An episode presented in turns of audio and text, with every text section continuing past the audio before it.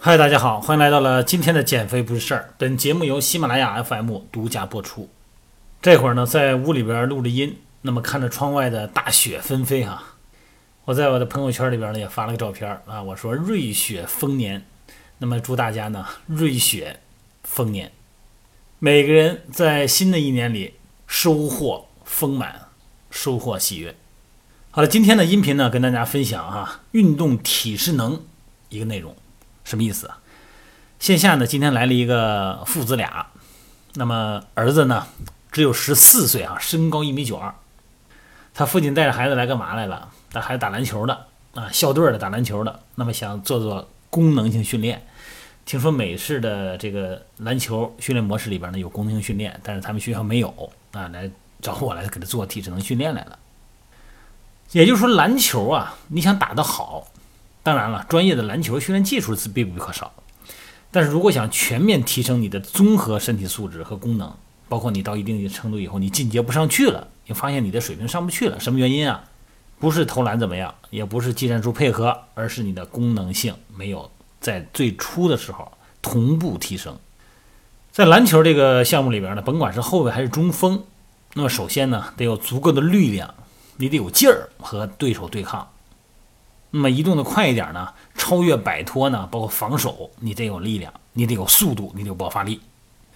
那跳得高弹跳不用说了哈，那你得抢球，得抢篮板，而且你这个状态呢，你还得保持时间长一点，你的耐力还得强。那么长时间的比赛呢，得保持很好的水平。想要绝对力量和爆发力，那么你得有基础的这个在基础力量上哈，也就是说所谓的绝对力量上。在这个基础上呢，再发展爆发力、发展肌肉耐力，包括速度与敏捷性啊，这是一个基本素质。这个说实在的哈，咱们国内篮球的功能训练里边呢，呃，应该是严重忽略这种体能素质。你想，这个爆发力不是光你跳得高哈，让你快速的变向啊，瞬间加速，比对手更快的起跳，而且当然了，跳得更高。那么这个几个因素影响呢，首先是一个动作技术。那再一个就是最大力量能产生的速度，还有一个就是你的柔韧性。所以说呢，在功能训练里边哈，对于下肢的爆发力，一般的训练模式有很多哈。那么通常呢，会有垂直向上跳跃，而且呢，会偏向于快速的连续跳跃。那包括负重，而且还得有什么呀？你看这杠铃举杠铃的举重运动员啊，杠铃的高拉高翻，哎，这个呢。杠铃训练也得有，你包括用壶铃啊做壶铃的高翻、哑铃抓举啊、杀球过肩，那么这些训练呢都是很多都是单手的嘛。那么通过这个呢，让两边不对称来强化它的核心。选择适当的重量呢，肯定是从轻的开始了。然后速度的话呢，也是因为重量轻好控制一些。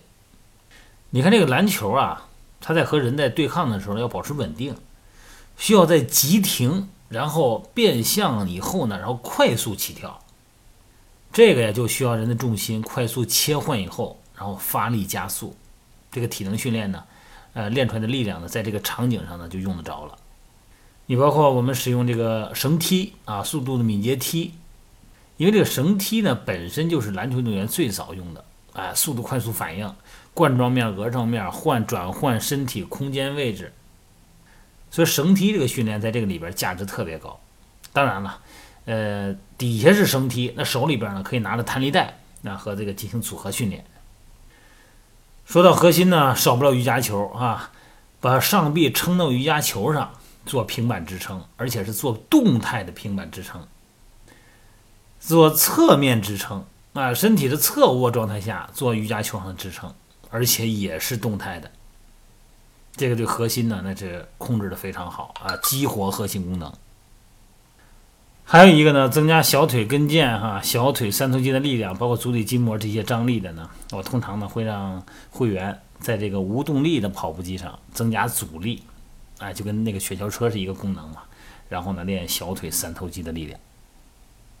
如果场地大呢，可以翻轮胎，哎，来回来去翻轮胎也不错。